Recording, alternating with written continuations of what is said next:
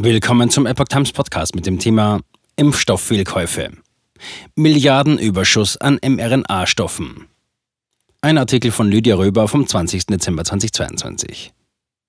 Der Bund will jetzt vertraglich vereinbarte Impfstofflieferungen abbestellen. Außerdem drohen wegen der mangelnden Nachfrage Millionen Impfdosen zu verfallen. Es geht um Verluste in Milliardenhöhe. Deutschland hat mehr Corona-Vakzine als benötigt. Als Grund dafür werden alte Verträge angegeben.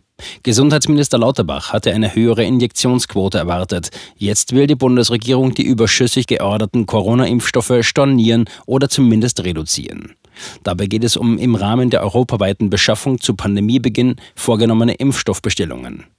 Konkret um rund 80 Millionen Dosen für 2023 und 2024, wie das Handelsblatt aus dem Bundesgesundheitsministerium erfahren haben will. Demnach beziffert das Ministerium in einem Papier die Abnahmeverpflichtung aus europäischen Verträgen allein für das Jahr 2023 auf 119 Millionen Dosen.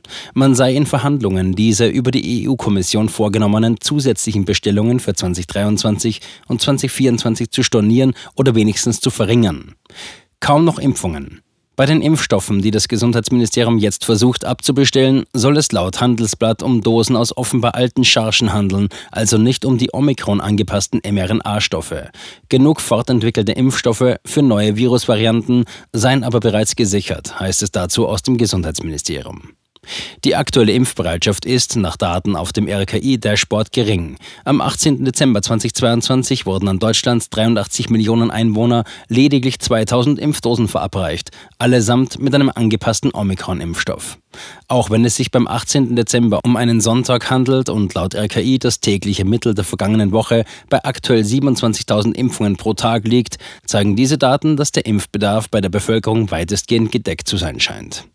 Vor einem Jahr sah das vergleichsweise anders aus. Am 17. Dezember 2021 holten sich in Deutschland laut RKI Dashboard 1,1 Millionen Menschen eine entsprechende Injektion ab. Genug neue Impfstoffe bestellt. Die für Milliarden Euros vorbestellten mRNA-Injektionen aus Steuergeldern finanziert, haben sich als überflüssig erwiesen. Gleichwohl verlautbarte das Gesundheitsministerium, dass ausreichend neue, angepasste Impfstoffe bereits bestellt sind, ebenfalls auf Steuerzahlerkosten.